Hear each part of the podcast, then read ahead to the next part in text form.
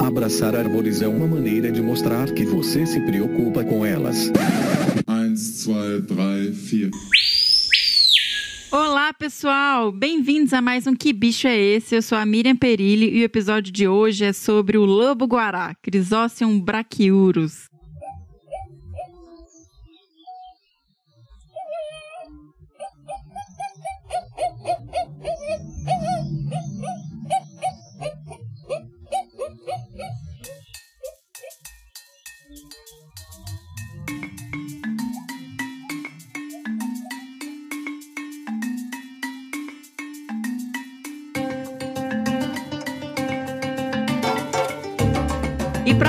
Gente sobre esse bicho maravilhoso, incrível, esse cachorro vermelho, um lobo que não é lobo, eu conversei com nosso queridíssimo agente molder da conservação, Rogério Cunha de Paula. Mas antes de seguirmos para esse bate-papo, vamos para alguns recadinhos. Lembrando que o Que Bicho é Esse está em um feed separado, então corra lá no seu agregador de podcast favorito e assine para receber atualizações. Aproveita para dar estrelinha, fazer comentários. O Que Bicho é Esse Crianças também está em um feed separado, então assinem lá também. Se você tiver interesse e quiser escutar esse episódio que é feito para crianças, crianças pequenas principalmente. Infelizmente, não recebemos e-mails. A vocalização que a gente tocou no episódio passado é de filhotinhos de lobo-guará que o Rogério compartilhou com a gente. E realmente era uma vocalização mais difícil de identificar, não era a vocalização clássica assim do lobo-guará. E lembrando, gente, que a escolha também do lobo-guará não foi aleatória, porque segunda-feira agora,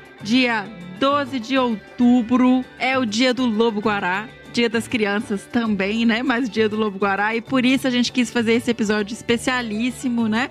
Uma homenagem a esse bicho fantástico e fascinante que é o Crisóceum brachiurus. E quem nos acompanha aí já conhece bastante o Rogério Cunha de Paula, paulistano, biólogo, com mestrado em Ciências Biológicas e doutorado em Ciências Florestais. Ele trabalha atualmente como analista ambiental do ICMBio pelo SENAP, o Centro Nacional de Pesquisa e Conservação de Mamíferos Carnívoros. E ele tem acumulado, gente, 25 anos de pesquisa para a conservação de carnívoros ameaçados, especialmente o lobo-guará e as onças. Pelo Senap, ele coordena a divisão de planos de ação e planos específicos e é ainda membro do grupo de especialistas em canídeos da IUCN, a União Internacional para a Conservação da Natureza, onde ele coordena o grupo de trabalho para o lobo-guará na América do Sul. Ele se especializou em ecologia espacial e do movimento e em mediação de conflitos dos humanos com a fauna, e com isso tem como grande missão de vida tentar diminuir as ameaças do mundo moderno às espécies e mudar a percepção das pessoas sobre os animais, diminuindo assim a intolerância aos carnívoros e promovendo a coexistência.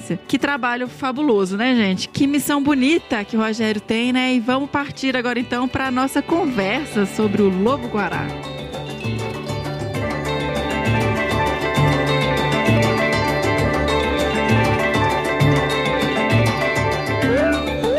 E hoje eu tenho a grande alegria de receber aqui o nosso amigo, querido agente Molder da conservação, para falar um pouquinho pra gente sobre o lobo-guará. Hoje a gente veio para falar, não aquela bobajada toda que a gente fala, né? Brigar e cornetar os outros, mas a gente veio para falar uma- sobre um bicho maravilhoso. Arrisco dizer que o mais maravilhoso da nossa fauna.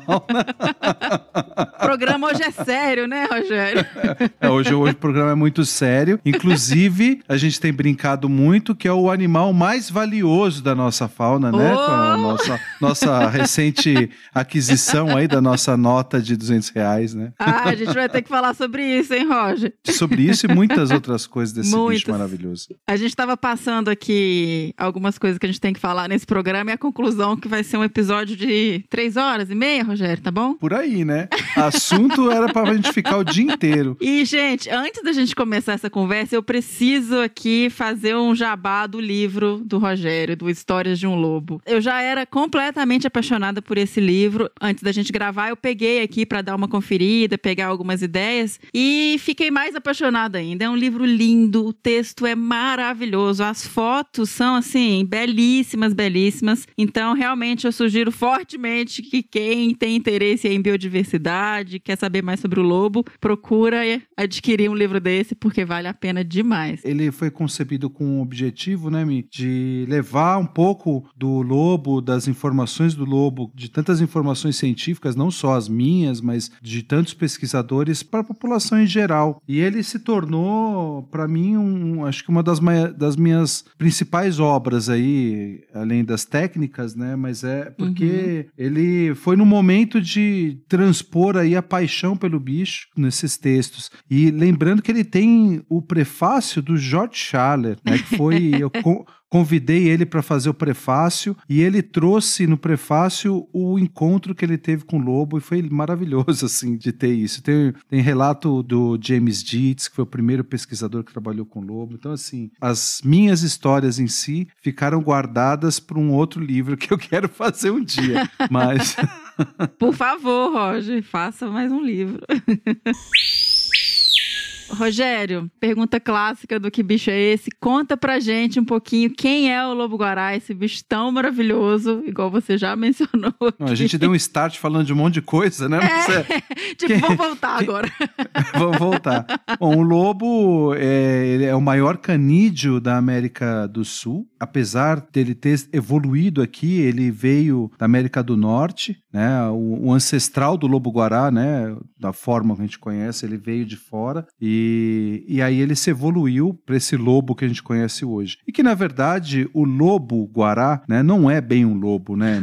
Ele é chamado de lobo porque ele está entre os seis canídeos do mundo com maior de 25 quilos. Então são todos lobos, né? Então você tem o lobo europeu, cinzento, né? Você tem o lobo da Etiópia, você tem lá os, o lobo mexicano, o lobo ibérico. Então você tem todos esses lobos e o cachorro selvagem africano, que aí ele recebeu esse nome que causa muito problema para ele que a gente vai falar mais para frente. Porque a figura lobo, ele tem, traz uma conotação muito negativa, né, em termos psicoemocionais, pelas todas as histórias e problemas, inclusive biológicos que esse, é, de saúde que os lobos cinzentos apresentaram, é, de raiva e tudo, promovendo ataques na Europa, séculos passados, né, e que fizeram com que o lobo se tornasse um grande vilão aí, né. Então, é toda essa parte do lobo mau, é, ele é trazido por lobo guará por terem enfiado esse nome de lobo. Porque se tivessem chamado ele de raposa guará ou simplesmente guará, talvez ele seria muito melhor aceito pela comunidade rural aí há centenas de anos atrás. Né? O lobo ele, ele evoluiu em uma linhagem exclusiva, específica, com um parentesco, apesar de dele comer muitos frutos, que a gente vai falar também daqui a pouco. Ele é um bicho que ele é mais aparentado com o cachorro vinagre do que bicho é esse passado. E eles são espécies vamos dizer, primos aí um pouco distantes, mas que vieram de um mesmo ancestral. Né? Então ele não tem um parentesco com as raposas, ele tem uma distância filogenética, uma distância é, de parentesco aí evolutivo das raposas e também da mesma forma dos lobos. Né? Então ele não tem nenhum aparentamento aí com, com nenhum desses grupos. Né? Então ele segue um grupo separado. E é um bicho que é muito interessante, né? que eu falei que ele é um dos seis grandes canídeos do mundo, porque os outros cinco, eles se alimentam de presas grandes, né, de grandes ungulados. Eles vivem em grupo e as estratégias em grupo permitem que eles caçem é, juntos e grandes presas e dividem essa, partilham essas grandes presas. E o lobo não. O lobo ele se alimenta de animais pequenos e dentro dessa estratégia da alimentação, por ser um animal de grande porte, ele precisa comer muito. Então, a dieta dele varia entre frutos, itens vegetais vegetais e itens animais, né? Então, frutos, uh, insetos, aves, anfíbios, répteis, pequenos mamíferos. Então, ela é extremamente diversificada. E essa diversificação confere ao lobo uma plasticidade na ocupação de ambientes e, e na tolerância a algumas áreas que são modificadas. Né? Então, ele pode encontrar alguns tipos de comida. Então, assim, a gente sabe em todos os estudos de dieta que a gente tem uma base de um, de um dos frutos principais da dieta dele, que é a lobeira, porque a lobeira está disponível o ano inteiro. E ela é uma fruta que nasce em qualquer lugar, né? em áreas modificadas e tudo mais. Mas não é ele não vive só de lobeira. Então ele precisa ter essa dieta extremamente diversificada para obter o, o que a, a energia que ele necessita para circular muito no ambiente dele, para sustentar esse peso que ele tem, massa corpórea e o requerimento energético. Então isso é muito importante, é, essa diversificação da dieta. E qual que é o peso, assim, para as pessoas terem uma noção do tamanho do, de um lobo-guará, Rogério? Ele tem um peso médio aí de 25 quilos, o maior lobo que a gente já capturou, isso falando aí de quase 200 animais, né, 200 indivíduos em vários lugares, a gente vê o maior peso é, de 34 quilos de animal capturado na natureza, né? Mas e, e nós temos aí de, de altura animais chegando aí a 85 centímetros de medida de cernelha, que faz com que o lobo seja o animal mais alto entre todos os canídeos o lobo-guará. O que, que é medida de cernelha? A medida da base da, da pata, da, do pulso dele, até a clavícula, tá? que é o que se mede com um cachorro em exposição e tudo mais. Né? E essa altura, a gente tem medida aqui de animais na Serra da Canastra, né? o maior lobo que a gente mediu de 90 centímetros de cernelha, é, mostra que o lobo, isso, isso reflete essa medida de que o lobo é o maior canídeo em termos de altura. Então é maior que o lobo cinzento, maior que os outros lobos do mundo. Então, o Olha lobo só. mais alto, né, assim, né, na altura do dorso ali, né? Que legal. E isso tem uma explicação, Rogério? Ele ter esse, esse corpo alto, essas pernas longas, assim, é, é pelo hábitat, por viver no cerrado? Tem algum. As patas, né, a gente vê como uma grande vantagem evolutiva, né? É, o, ele evoluiu em, num ambiente savânico, na, na época que a América do Sul era praticamente savana, né? Essa evolução confere duas coisas, né? Porque ele é um animal muito cursorial. Então ele anda bastante, uma média de deslocamento diário de 15 a 20 quilômetros por dia no patrulhamento. Tudo que ele faz, ele precisa ter economia de energia. Então, por ser um animal que não preda animais grandes, precisa economizar energia buscando comida, porque ele fica em atividade aí em torno de 8, 9 horas por dia, e dentro desse período de atividade ele tem que ser efetivo na busca de alimento. Né? Então, ele, o que, que ele faz na né, evolução dele? Ele amplia a faixa de itens que ele se alimenta da dieta e a conformação corpórea ele foi evoluindo para que esse gasto energético seja menor. Então, as patas, né, o corpo esguio, né, ele é um animal. Você não vê um lobo gordo. Né? Mesmo em cativeiro, é muito difícil de você ver um lobo gordo, porque o metabolismo dele é muito acelerado. Então, ele é um animal esguio com uma massa corpórea pequena, assim, né? Não é, você não tem o lobo super musculoso e gordo, e com as patas longas que vão ajudar nessa cursorialidade e vão ajudar também na caça. Então, o posicionamento dele mais distante do solo ajuda ele a achar, né, a, a, rastrear, triangular as pequenas presas que ele, que ele vai se alimentar, que ele vai caçar. Uma outra particularidade do lobo são as orelhas muito desenvolvidas, né? Isso. né? Então, ele tem aquela super orelha que para o lobo ela vai servir para duas funções, que é da comunicação social e a caça. O lobo ele tem associado o olfato e a caça como os dois sentidos principais, tanto para busca de alimento. Então a gente vê na hora que ele está buscando uma lobeira, por exemplo, ele sabe pelo cheiro que a gente não sabe quando aquela lobeira está no ponto exato para ele. E o que é muito interessante, que a gente vê pelas câmeras e vê mesmo no cativeiro, tem lobeira, o ponto de maturação varia muito entre os indivíduos. Né? Então, no cativeiro é muito difícil, as pessoas colhem a lobeira e dão para os lobos e eles negam. Então a gente coloca na porta da armadilha a lobeira ali e tem bicho que passa direto e tem bicho que pega aquela lobeira, que é essa preferência do ponto de maturação. Né? Então, é, o cheiro, sentir o cheiro das frutas e, a, e principalmente o odor dos feromônios né, na, na comunicação. Feromônio é, são o, os cheiros que a gente não sente e que são usados né, no mundo animal para comunicação é, olfativa, né, a comunicação entre indivíduos da mesma espécie. Então tem componentes, tem é, o, o, cheiro tem aquela identidade única. Né? Então ele sabe que a, a loba Mariazinha passou ali e urinou e defecou ali e não foi a loba Rutinha. então, assim, essa dispersão de cheiros é importante e para caça caça, né, para busca de alimento também, ao identificar ali o cheiro das presas e o cheiro dos frutos principalmente. E a audição também. Então as, as grandes orelhas deles é, são como radares, né? São antenas, como uma, uma antena parabólica que vai triangulando a localização das presas e isso, é, a, as patas longas, faz com que ele tenha uma posição estratégica, longe do solo, para melhorar essa triangulação na caça. Então é muito legal. legal de ver o lobo caçando, que você vê as orelhas dele, ele olhando para o chão, e aí ele vai mexendo a cabeça e mexendo as orelhas. E as orelhas fazendo um movimento independente. É lindo. A caça é do lindo. lobo é uma coisa linda, assim, de ver. E aí ele, a hora que ele detecta a presa, Claro que o, o, as presas têm o comportamento antipredador, principalmente os ratinhos, né, que se congelam ali no, no meio do capim. E aí o lobo ele dá uns pulos, ele começa a pular e bater a pata no chão para meio que desnortear esse bicho. Então ele dá um pulo e para. E aí ele você vê ele olhando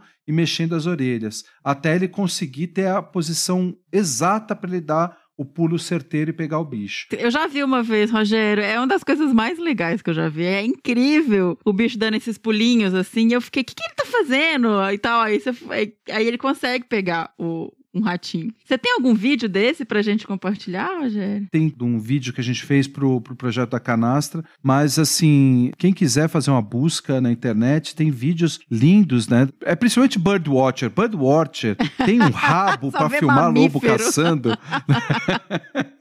Ai, que legal. A gente trabalha com os bichos que estão mais ativos à noite, né? E os birdwatchers estão madrugando atrás dos bichos. E uma coisa que é interessante é a atividade do lobo, né? Ele tem dois picos de atividade. Um entre as quatro e as seis da tarde e o outro entre as cinco e as sete da manhã, que é justamente no entardecer e no alvorecer, né? Então, né, esse momento crepuscular é muito importante para ele e o pico da manhã é, de atividade, é, ele é, a atividade é maior, né? Ele tem um pico maior de atividade de manhã. Por isso que os birdwatchers dão sempre essa sorte de achar eles. Né? De ver, inclusive, os comportamentos do bicho, né? Exato. Ah, Mas eu, eu vou colocar depois aqui um, um, takezinho dele caçando. E o que é mais lindo ainda é ver ele caçando cobra. Que é cobra, mesmo? assim, a gente já viu ele caçando jararaca, cascavel. E ele fica batendo a pata na cobra e ela dando bote. Tem gente que fala que o lobo é imune ao veneno. Né? Não sei, não, não, não, nunca vi nenhum trabalho específico sobre isso. Mas, nossa, a gente já viu pegando jararaca e cascavel que falou, não é possível. E aquela briga, o bicho dando bote e ele dando pisada na cobra, né? Nossa. Até que ele, ele fica nessa luta, cansando a cobra, até que ele dá uma, uma bocada perfeita, assim, na, no pescoço dela, perto da cabeça, e já começa a morder, morder, morder, esmigalhar ela ali na cabeça Uau. e é, é lindo, cara, também, é lindo. Que lindo. legal, gente, que legal. Esse Nossa. eu não tenho vídeo, esse eu nunca vi um vídeo disso, né? Só vi ao vivo. Ai, só vi ao vivo, é ótimo. Ô, Roger, e a gente falou agora um pouquinho dessa questão da caça e dessas adaptações todas do lobo-guará. E antes, você estava falando também do olfato e da lobeira. Conta para quem não conhece, que, que que é a lobeira? Que fruta é essa que é tão característica, né? Chamada de fruta do lobo. A fruta do lobo, ela é da família dos tomates, é uma solanace, né? Não vou falar mais além disso, não. porque eu sou péssimo de botânica. Ele é um, como se fosse um grande tomate verde. Ela pode ser arbustiva ou pode crescer até num, se tornando uma árvore grande, assim, né? E essa fruta ela é muito carnosa, né? Por incrível que pareça, ela é bem madura, ela tem cheiro de tutti-frutti. Ela é um tomate, é um tomate verde, só que a, verde por fora, amarelo por dentro, né? E com cheiro de tutti-frutti. Olha e é gostoso, bizarro. Você já comeu? Eu comi. Ela, ela é, eu gosto, assim. É, não, é óbvio que você não vai comer como se fosse uma maçã, né?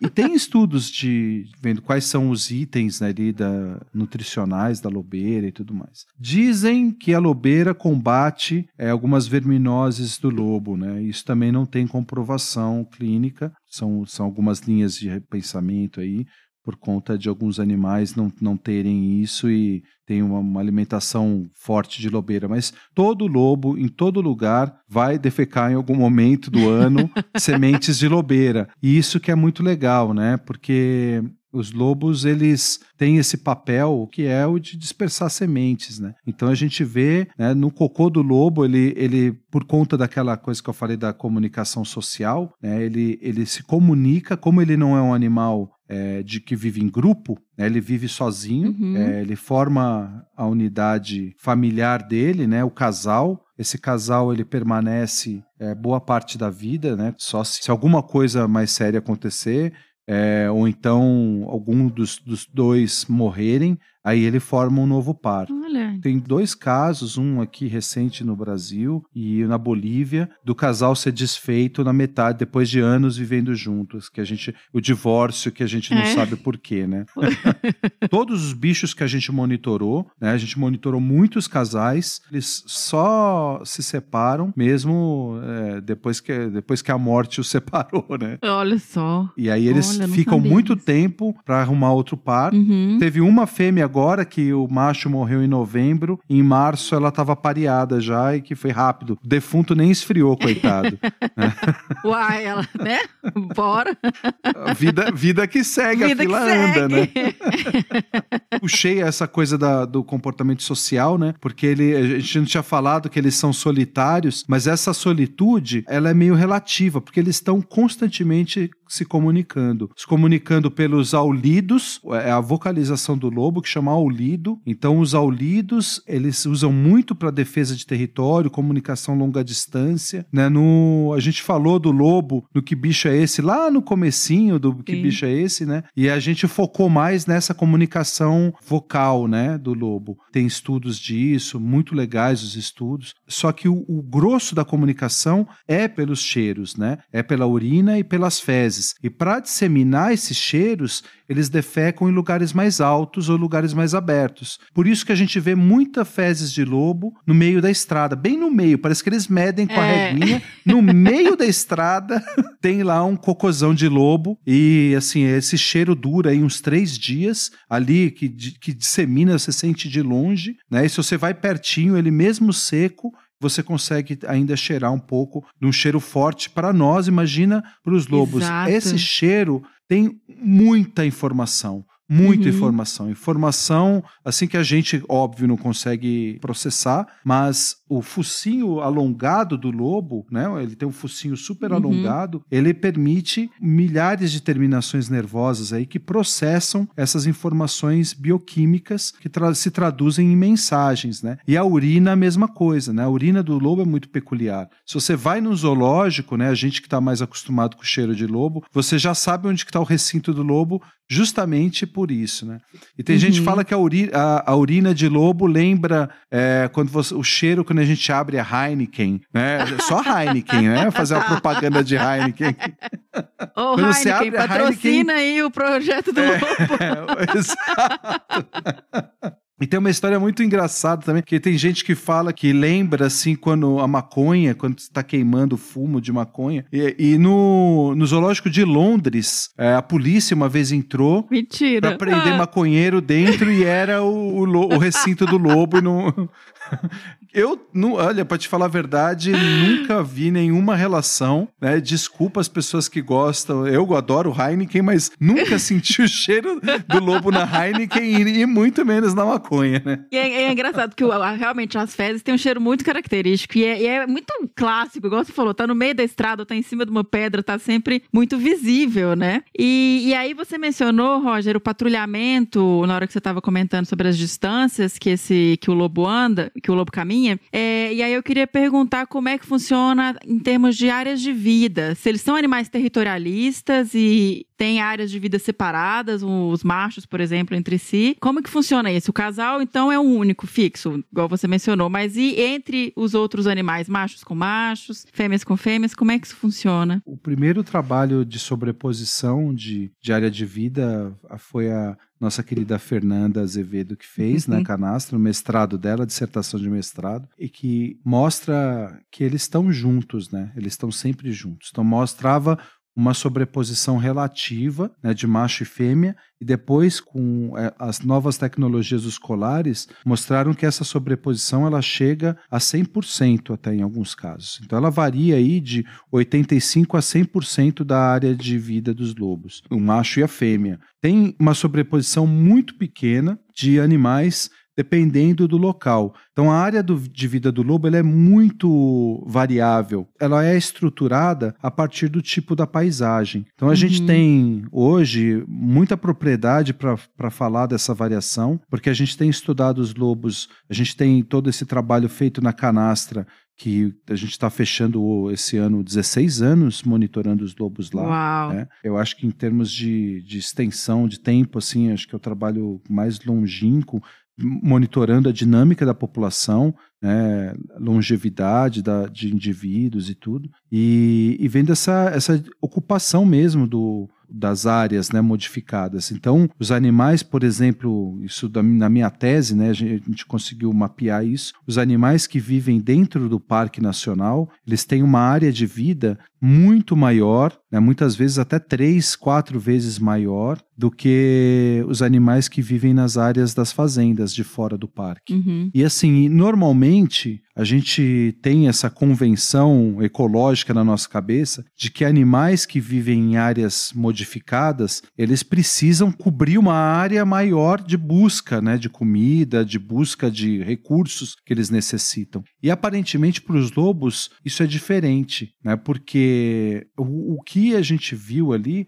reflete muito essa coisa da economia da energia. É o que eu falei do lobo sempre viver no limite ali. Ele está sempre otimizando ao máximo o que ele tem. Então, nas, na área da canastra, né, a gente vê essa área pequena, nas áreas de fazenda, que ele vai buscando precisamente o que ele pode encontrar, né, sendo uhum. frutos nativos ou frutos assim com banana, mamão, manga, né, nas áreas de fazenda. E aí se fala, putz, mas na, dentro do parque, que ele vai gastar mais energia, que ele tem que buscar mais comida. Então a gente tem uma, uma grande diversidade de frutos ali, mas são áreas de campo. Então eles se alimentam muito de, de muitas presas vivas, né, de muitos itens animais, e tem que sempre caçar muito. E a disputa territorial é muito intensa com o lobo. A gente já capturou lobos com marcas, principalmente na boca, eles brigam se mordendo, né? Então, existe essa tolerância macho e fêmea do casal, mas com outros animais que vivem na periferia das áreas de vida, eles têm uma sobreposição menor ali de 20, 10 né? É, chega até 30 em alguns casos nas bordas das áreas, então as áreas de vida elas sobrepõem um pouquinho e é nessas faixas que eles se pegam, né? Então a gente pegou ano passado um lobo que morreu, acabou morrendo por causa dos ferimentos, que tinha um buraco aqui no, no queixo é, que entravam, o meu dedinho entrava nesse buraco. Nossa. Então, assim, era, são, são ferimentos muito, é, muito graves, assim, né, para os bichos, né, e, e muito, no pescoço e tudo. Então, eles são muito territorialistas. É, eu nunca vi um lobo que não, não tivesse o seu território, sua área de vida bem formada, né? Então eles definem isso. E esse é um grande problema, Mi, nesses casos dos lobos que aparecem dentro da cidade. Alguns lobos desses que aparecem na cidade são novos e estão em fase de dispersão. Então eles não arrumaram ainda, não, não acharam a casa deles ainda, né? O local que eles para viver. Mas grande maioria das vezes são bichos que estão, né? A periferia da cidade faz parte da área de vida deles a cidade cresceu e entrou dentro da área de vida dos lobos. Então a periferia faz parte da área de vida e, eventualmente, ele pode cair, ser é, empurrado para dentro da cidade por um cachorro ou fugir de, um, de uma ameaça, e aí ele entra num labirinto. E o que, que as pessoas pegam, né? No, o res, fazem um resgate do lobo e levam ele para longe. Esse levar para longe bagunçou tudo, bagunçou a unidade familiar do casal, bagunçou a área que ele tem muito formado e jogou ele dentro da área de outro. Então, Mas assim. Atrapalhou o outro que não tinha nada com a história. Não né? tem nada com isso. Né? Então, assim, esse bicho, ele tá desgraçado na vida, né? Porque ele caiu na cidade, passou todo esse estresse e jogaram ele num lugar totalmente diferente. Né? Então, assim, cê, é, é, é, muito crítico. Então, a gente tem tentado trabalhar com, os, com o bombeiro, com a polícia, disso, né? Da onde que esse bicho veio? Vamos ver, vamos tentar rastrear da onde que ele veio. Se ele veio do, do lado leste, se ele foi capturado do lado leste da cidade, vamos jogar jogar ali exatamente na borda da cidade do lado leste, né? Porque a gente já monitorou na canastra, no interior de São Paulo, animais que estão assim, beirando, beirando mesmo a cidade. Eles não entram, mas eles estão passando ali bem na periferia. Então isso é muito, essa questão da territorialidade do lobo é muito intensa. E ele tem uma área grande, vamos pensar num ovo frito, né? Ele tem uma área grande que é a clara e a gema, né, aquela área nuclear, né, o centro da área de vida, que pode ser não o centro exato, mas uma parte é onde ele vai gastar mais o tempo dele. O macho tem o centro dele, tem a gema dele e a fêmea tem a gema dela, que são diferentes. É, Perfeito. às vezes uma partezinha ele pode ter várias gemas ou pode ter uma só. E às vezes isso se coincide e na maioria das vezes não. É aquela coisa do casal que dorme em casas separadas e vai comer em restaurantes separados. né? É uma boa, né? Só encontra pra namorar É, mesmo, né? Exatamente, uma vez por ano e tá bom demais, né? E vai se falando, né, por WhatsApp, né, pra ver se tá tudo bem. Tá precisando de alguma coisa em casa? Não, tá tudo certo, então tá. Então a gente se vê em março, né? Até, até lá, né? E, Rogério, e os filhotes? Você falou de, dos bichos dispersando. Como é que é a reprodução do lobo-guará? Quantos filhotes? Quanto tempo fica com a mãe? E depois aí vai pro mundo correr atrás dessas beiradas de cidade, coitados, porque não tem muita área mais, né? Então, Verdade, verdade. A reprodução do lobo, ele tem período reprodutivo no ano, é, que vai aí de fevereiro, é, segunda metade de fevereiro até final de março. A gente pode ter alguns indivíduos um pouco fora disso, entrando um pouco em abril, mas é mais raro, né? Entrando mais até meio de abril, e que são reproduções, são cópulas tardias. Mas então ele se junta com a fêmea e passa ali uns 15, 20 dias direto, andando junto. De- entre esse período, vai ter uma semana ali do estro, onde eh, a fêmea está propícia à cópula, eles copulam e se separam. Depois da cópula, essa é aquela coisa, né? Beleza, então barriga cheia, pé na areia, né? É, continuam na mesma área e tudo, mas eles, eh, durante esses 15, 20 dias, eles andam juntos para e passo, assim. né, Que é Uhum. bonitinho de ver. E se encontram, dormem juntos e tudo. O período de gestação varia aí de 60 a 65 dias e a fêmea dá à luz até cinco lobos. A gente tem registro de ninhada, tamanho de ninhada máximo de cinco lobos na natureza, né? No cativeiro não sei se tem mais, poderia até ter, né? Pelo número de tetas aí, de mamas, mas nós temos os cinco lobos, que raríssimo de ver uma ninhada grande assim, né? Eu vi uma na canastra um tempo atrás e pude acompanhar essa ninhada e os cinco filhotinhos vingaram e agora recentemente no norte de Minas eh, foi registrado também uma ninhada de cinco. Agora eh, essa ninhada de cinco do norte de Minas, muito provavelmente dois não sobreviveriam, que eram dois lobos bem menores, né? Que esses bichos foram resgatados porque a fêmea foi morta e eles acharam essa ninhada e resgataram eh, com 20, 20 e poucos dias de vida, né? Então assim, a fêmea ela fica com a ninhada quase que o tempo todo durante um mês e a partir de um mês ela começa a sair e buscar comida fora e, e passar a introduzir o regurgito, né, os, os alimentos. Então ela sai para poucas distâncias e volta para a toca. Né? A partir de dois meses ela já começa a ir para distâncias mais longe e pode até ficar um dia fora da toca. E o pai ajuda sempre a cuidar. ah, isso que eu ia perguntar. É, não, responsabilidade É. compartilhada, né? que legal. Vou defender aqui o papel do pai que eduque, não só tá ali para prover, mas para ajudar a cuidar. Então é, é bonitinho de ver que ele não fica na toca, mas ele fica perto da toca. Poucos metros da toca, assim, né? Então, durante esse primeiro mês, ele pouco se distancia também. Então, ele vai e volta, vai e volta, ele roda, circula mais que a fêmea, mais longe, mas sempre tá junto. E sempre retorna. E na ausência da fêmea, aí ele tá mais perto ainda. Então, isso é muito legal. Inclusive, nesse caso aí dessa fêmea que morreu, essa fêmea estava sendo monitorada, o pessoal que estava acompanhando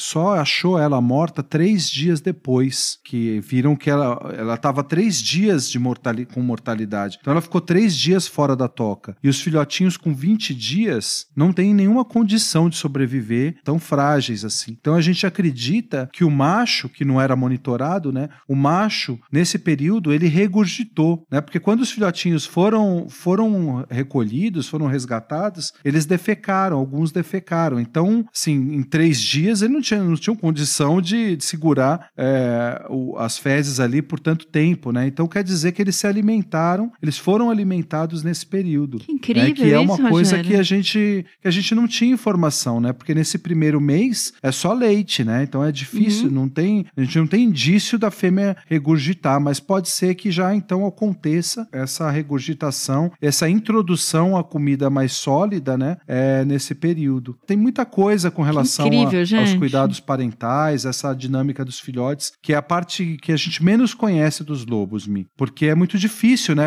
A estratégia que eles têm, né? Os lobos não fazem, eles não cavam uma toca, não vão para uma caverna, assim, né? Como os outros grandes canídeos. Eles fazem um ninho. Então eles pegam uma vegetação mais densa e formam como se fosse umas um- ninhos mesmo, né? Com buracos e, e e uma área extensa. E formam como se fosse galerias. E vão enfiando os filhotes nessas galerias e vão carregando de um lugar para o outro é com- constantemente para evitar o cheiro no lugar. Então a gente anda nesses lugares de toca, você não sente cheiro de lobo. Você não sente, então eles não, não urinam e não defecam ali. E eu acredito que a fêmea consome as fezes dos filhotes para não deixar esse cheiro para os predadores. Então essa estratégia de tentar fazer o máximo com que esses filhotes vinguem é muito forte. E mesmo assim é difícil, porque a média de lobo que a gente vê de filhote vingando de um a dois animais chegando à idade Sério? reprodutiva. Por isso que a gente fala, a ninhada de cinco pode até ser mais comum, mas a gente não vê. Quando a gente vê eles maiorzinhos fora da toca, são no máximo três animais, já andando assim junto com a mãe. E que vai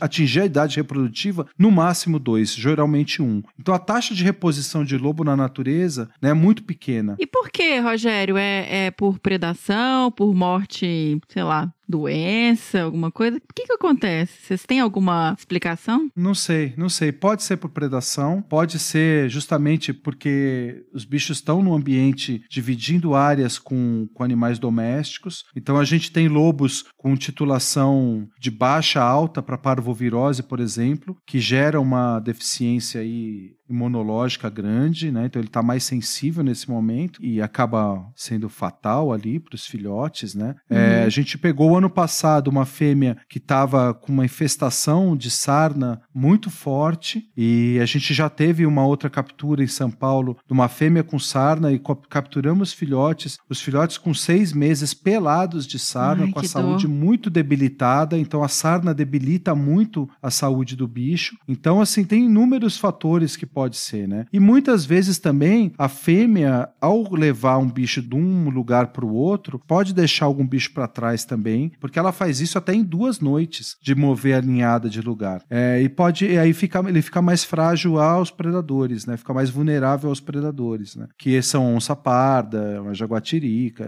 né? Um, gavi- um gavião, né? Alguma coisa assim. né? Então, as estratégias, mesmo elas sendo, elas sendo super cuidadosas com os filhotes, eu acho que não é dif- difícil, né? E, e a parte nutricional também é essa coisa do, do gasto energético, né? Então, a Uhum. parte nutricional acho que pega um pouco também. É o que eu falei, Mi, assim, é uma parte que falta muita informação. Né? E como a gente que está acompanhando os bichos há muito tempo, a gente não quer dar um passo além, ah, vamos entender melhor isso. Porque como a- as fêmeas são muito sensíveis com os filhotes, você corre o risco dela abandonar, porque a, a prioridade é ela se salvar. Ela larga os filhotes para trás. Então, assim, a gente não quer que ela abandone a toca. Então, a gente é muito cuidadoso. Esse ano, a gente estava com duas fêmeas com toca e a gente só foi no lugar a hora que ela saiu, né? Que ela saiu, assim, que ela moveu a toca de lugar para a gente ver de novo a toca, tentar colher fezes e tudo mais. Então, e acompanhando os bichos com a armadilha fotográfica, né? Então, a gente sempre deixa, assim, esses três primeiros meses, o bicho quietinho lá e vamos acompanhando a distância pelo monitoramento com a coleira, né? E, Rogério, qual a importância ecológica do lobo-guará, né? Você falou questão da dispersão de sementes, eles também comem esses pequenos roedores. Conta um pouquinho, assim, essa questão de, do papel ecológico do lobo. Vamos pensar aí na questão da área de vida, né? A gente tem animais aí que variam de 15 quilômetros quadrados até 200 quilômetros quadrados de área de vida, né? São 20 mil campos de futebol. Pensa o bicho espalhando semente em 20 mil campos de futebol. Que seja 1.500 campos de futebol desses 15 quilômetros quadrados, né? Que é a menor área que a gente tem registrada. É muito importante, né? Esses bichos que vivem na cana, que vivem no pasto, é, a dispersão de sementes dos frutos do cerrado que eles consomem, que não é só a lobeira, faz com que essa regeneração, né? E aí, para melhoria de qualidade de solo, a perpetuação de algumas espécies vegetais do cerrado, né? É muito importante, né? Então, essa disseminação para manter toda a biodiversidade do local, todo o sistema, a partir dessa dispersão. Porque, como ele faz essa comunicação através das fezes também, então ele vai fazendo cocô de pouquinho em pouquinho. Ele não vai, não tem uma latrina que ele vai fazer sempre naquele mesmo lugar. Ele vai marcando o território, deixando as mensagens para os animais que usam aquela área, para os outros lobos. Então ele vai fazendo isso espalhado pelo caminho. E isso faz com que essa disseminação das sementes ela seja extremamente extensa. Né? Então, uma coisa, uma importância ecológica muito grande para aquela comunidade, para a biodiversidade local. Tem muitos bichos que se utilizam disso. Por exemplo, tem sementes que as saúvas pedaços de frutos que elas levam para dentro do formigueiro, e aí você vê plantas brotando de dentro uhum. de um uhum. formigueiro. Você tem é, aves que vão pegar lá a semente, ou vão pegar um, um, pedaço de fruto mal digerido e vai se alimentar daquilo e carregar essa semente mais longe ainda. Né? E você uhum. tem os rola-bosta que vão rolando né, os pedaços de, de bosta ali junto com as sementes, levando para outros locais. Então, assim, essa disseminação ela é compartilhada e vai servindo né, de alimento vai servindo de recurso para outras categorias de animais. Olha a beleza disso, né? De, dessas Exato, conexões. a, a complexidade. Por isso que a gente chama o lobo do semeador do cerrado, semeador dos campos. E a gente uhum. sempre, quando vai conversar com um fazendeiro, a gente faz esse paralelo para mostrar, olha só, traga o lobo para sua realidade, né? Você não, não depende da sua vida, não é plantar, plantar o milho, plantar o café, plantar a soja. E o lobo está fazendo o mesmo papel que você, recompondo a, o cerrado que foi desmatado, é, mantendo as propriedades do solo através dessa renovação ali da paisagem com esses novos arbustos, com essas novas árvores que ele está plantando. E o controle dos ratos, né? O controle das cobras, controle de gafanhotos, né? Então, assim, que como eu falei, ele, ele tem que se alimentar de muitas, de muito animal. Então ele come muito muito gafanhoto, come muita, muito besouro, né? come muito rato. É, então, é claro que você tem uma infestação num silo de produção, é, o lobo não vai dar conta de todos, né? Mas ele está ali, ele está fazendo o controle. E a gente fala para o proprietário, eu falei, olha só, o lobo, né, da mesma forma que você tem, você expurga ele por comer as galinhas, porque você tem que ter a galinha solta no terreiro para bicar as cobras, mas o lobo pode fazer esse papel também, né? Então, hum. de comer as cobras ao redor do terreiro, ali né, perto da casa. Então, assim, é, é começar a mostrar para as pessoas não só a importância de que vamos, o lobo vai plantar novas árvores, né, mas uhum. mostrar essa, esse outro lado de como ele pode ser um aliado, né, de na proteção da, ali da, do, do local onde as pessoas vão andar depois, né? Sim, perfeito. Mas é legal, assim, é, é muito lindo essa complexidade de você pensar tudo é, interligado, né? Na, baseado na, no lobo defecando e tudo que vai girar, girar em torno disso. Né? Durante essa conversa, a gente já falou, por exemplo, da proximidade que esses animais têm das áreas urbanas, inclusive invadindo muitas vezes e tendo todo esse, esse problema de, de ser introduzido em outra área, né? E aí eu queria que você falasse um pouquinho pra gente sobre essa questão das ameaças pros bichos também. Além dele ser jogado para outra área, esse contato muito próximo com essas áreas urbanas e com animais domésticos, né? O risco de doença, o risco de atropelamentos por viver nessas áreas, ah, outras ameaças, como por exemplo a questão deles comerem galinhas. Então, quais são as principais ameaças hoje para o lobo-guará? As mudanças do ambiente, elas sempre acarretam outras coisas, né? Então, eu acho que o principal fator para grande maioria das espécies ameaçadas é a perda e a alteração dos hábitats, né? E uhum. para o lobo também. Então hoje a gente fez uma modelagem, né, do que são ambientes adequados para o lobo. E nós temos no Brasil 96% de toda a área onde o lobo ocorre, principalmente no bioma cerrado, mas ele aparece também nas áreas de Mata Atlântica, já com populações estabelecidas. É, ele originalmente ele ocorria no Pampas. Hoje ele está praticamente extinto no Pampas, com poucos aparecimentos aí esporádicos. No Pantanal ele tem ocorrência nas áreas mais altas do Pantanal, principalmente na borda do Pantanal, aparecendo também no, na borda sul da Amazônia, onde áreas que foram desmatadas e já começam a ter um, um estágio aí de, de modificação que, que atrai o lobo. Né? Não, mas a gente não vê populações estabelecidas nessa região amazônica. Ô, Roger, deixa eu, deixa eu- desculpa te interromper, só para entender. É, antes da gente voltar para essas ameaças, quando você fala que a gente já tem populações é, estabelecidas na Mata Atlântica, nas áreas mesmo de floresta, isso é uma dúvida que eu tenho, porque a gente sempre escutou, ah, os bichos têm plasticidade, eles estão entrando para a Mata Atlântica, mas pelo que eu entendo, eles estão entrando para áreas antropizadas e modificadas da Mata Atlântica, certo? Exatamente. Então, na Mata Atlântica, a gente tem um, um- um histórico de desmatamento da Mata Atlântica muito antigo, né? E aí, aquela forte onda de, de renovação da Mata Atlântica, de recomposição, de restauração. Então, muitas áreas, elas estão no meio do caminho, então elas não são floresta. né? Lembrando que os lobos são animais típicos de áreas savânicas. Ele não é um animal florestal. O lobo não usa floresta. Apesar de que, ah, putz, apareceu um lobo lá no em Paraty, né? O que, que o lobo foi fazer lá? Que a floresta bate no oceano ali, né? Então, apareceu um lobo em Carlos Botelho, né? Que é floresta e não tem campo por perto, né? Então, é, é floresta preservada, né? Floresta atlântica preservada.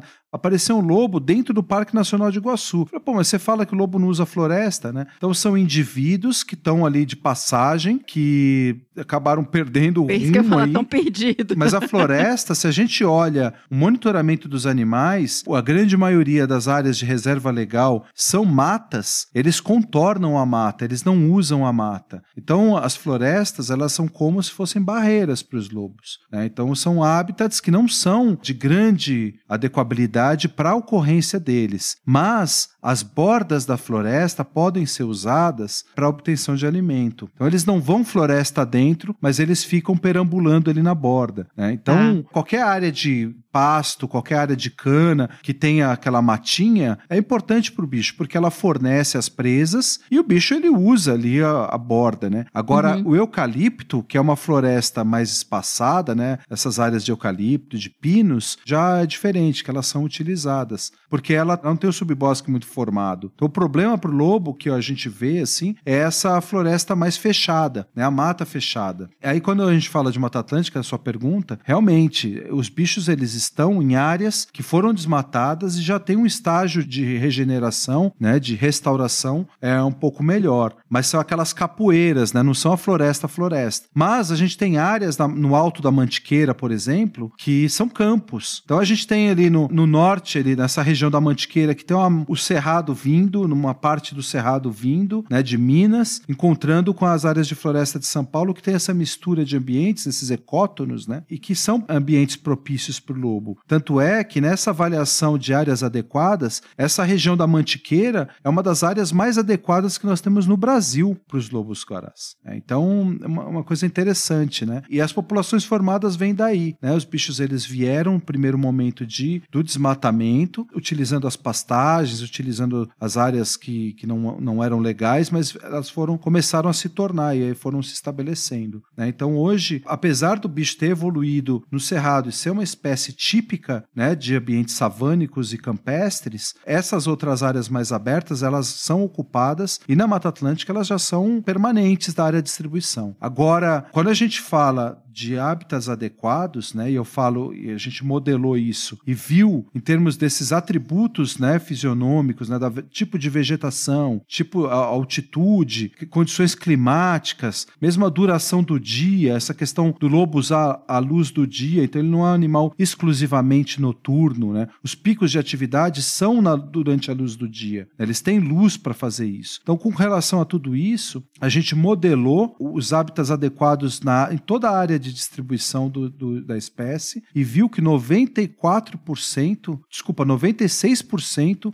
de toda a área de distribuição ou é inadequado, ou tem uma adequabilidade muito baixa, ou no máximo baixa. Hum, 96%? 96%. É, Caramba! então, assim, o que é a área, pelo menos medianamente adequada lobo, configura aí entre áreas boas e médias, 4% só de toda a área de distribuição. Isso não quer dizer que o lobo não esteja nesses 96%. Quando você fala, nossa, então a espécie está num trisco para se extinguir. Não é isso. O que eu quero dizer é que nesses 96%, o bicho ele está além do limite tolerável dele, de todas aquelas necessidades e importâncias. Tudo isso faz com que essas ameaças que a gente vai falar agora sejam mais severas. Então, por exemplo, na Serra da Canastra, a gente fez um trabalho de avaliação hormonal no cortisol, que é o hormônio que reflete o estresse, né? Pra gente também, a gente usa o cortisol de parâmetro. Os lobos que vivem, né, nas nas áreas de fazenda tinham cortisol quatro vezes maior, os níveis de hum. cortisol,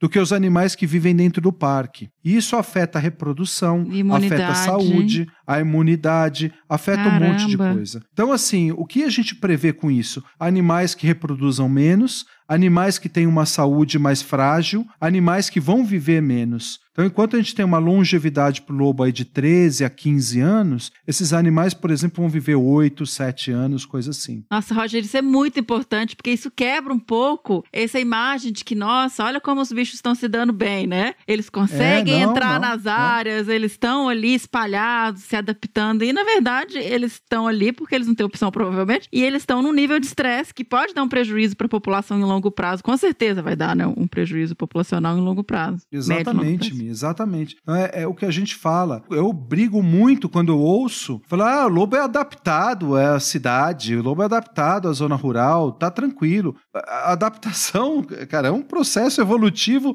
muito longo. Sim. Pode ser que daqui a 500 anos ele esteja adaptado a tudo isso. Né? Mas hoje, com tudo, quando a gente vê esse reflexo de viver nessas áreas que são inapropriadas, sob todas essas ameaças, dentro desse parâmetro de saúde, de reprodução, de baixa reprodutiva, entre cinco animais paridos, um vai chegar à idade reprodutiva, um vai contribuir para a conservação, é um quinto da prole dele, isso dizendo se ele reproduzir todo ano, né? Então é uhum. é muito delicado isso. Então, assim, ele é tolerante as modificações. Agora, adaptado ele não é. Se fosse adaptado, seria como o cachorro do mato, que da prole lá de seis, os seis viga vigariam. É, ele ter, teria uma saúde muito mais robusta às doenças, uhum. muito mais resistente à sarna, resistente à sinomose, resistente à parvovirose. Né? Então, tudo isso a gente não, não sabe mensurar ainda, mas é muito sério. Mas voltando às ameaças, então a gente tem essa modificação do hábitat como o principal gatilho para os outros problemas, porque com o hábitat modificado, ele vai ter um contato maior com o ser humano. E o contato maior com o ser humano é, pode gerar conflitos, porque as galinhas estão disponíveis, Sim. ele vai comer galinha. O lobo não come bezerro, não come ovelha nem nada, mas ele vai comer as galinhas. Né, entra em conflito. O lobo é o lobo, né? não é o guará, ele é o lobo. E o lobo, né, em termos psicoemocionais, está presente no quintal da casa, gera um alerta. Então, tem pessoas que matam simplesmente por ele estar tá lá. Né? E tem as questões mais antigas das crendices populares, é... a gente não vai nem entrar nesse ponto agora, mas com relação às ameaças, estando em contato com o ser humano, tem os cachorros. E os cachorros passam muita coisa. Que agora, né, nos últimos anos, que a gente começou a ter mais informação, a investir mais mais recurso em, buscar qual o impacto da saúde pobre dos animais domésticos na saúde do lobo, né? Porque os animais na zona rural, somente cachorro e gato, são muito mal cuidados, né? Na grande maioria dos casos. Então, assim, essas, é, a transmissão de doenças, né, como a sinomose, a parvovirose, né, ou algumas outras que os, que os lobos não têm anticorpos para defender, aparentemente, pode vir a ser um grande problema. Né? A sarna sarcóptica, que vem dos animais domésticos, que ficam no ambiente, o carrapato que pica um bicho que ali não morde um bicho doméstico com doença, passa para frente isso, né, como hospedeiro. Babese. Exatamente. Erlíquia, babésia. E aí a gente tem esse mundo de doenças que, que os bichos estão convivendo junto ali, né? E eu acredito que é, essa, essa questão das doenças vai, ele vai se adaptar ao longo do tempo, porque isso já vai fazendo parte, ele vai desenvolvendo. Uhum. Por isso a gente não vacina os lobos, né? Uhum. É, a única intervenção que a gente faz é com, com a sarna, porque a sarna ela debilita muito rápido e a gente pode perder o bicho ali em poucos meses, né, em função de uma sensibilização por causa da sarna, né? Então a gente tem medicado os lobos para sarna. A outra questão é os atropelamentos, porque num ambiente modificado, o bicho precisa circular mais. E hoje a gente tem estrada para todo lugar. A estrada pavimentada, rodovia e estrada de terra que são problemas também e que a gente não tem essa quantificação como tem outros. Né? São essas quatro, esses quatro pontos principais: a mudança de hábitat impondo essas mudanças na vida né, do, do lobo, o estresse e tudo, o contato com o ser humano gerando conflitos, os cachorros transmitindo doenças, os animais domésticos transmitindo doença e a questão dos atropelamentos são os quatro vetores de ameaça para o lobo-guará. Acho que agora a gente podia conversar um pouquinho sobre essas crendices e todas essas lendas e superstições que existem em torno do lobo. Quando eu trabalhei no, no Pantanal, a gente escutava muito uma lenda horrorosa que é essa de que o olho do lobo é boa para conquistar mulheres. E no seu livro também vocês mencionam a questão do olho do poder, né? Como é que é essa história, Rogério? Isso ainda existe? Pelo amor de Deus, fala que não.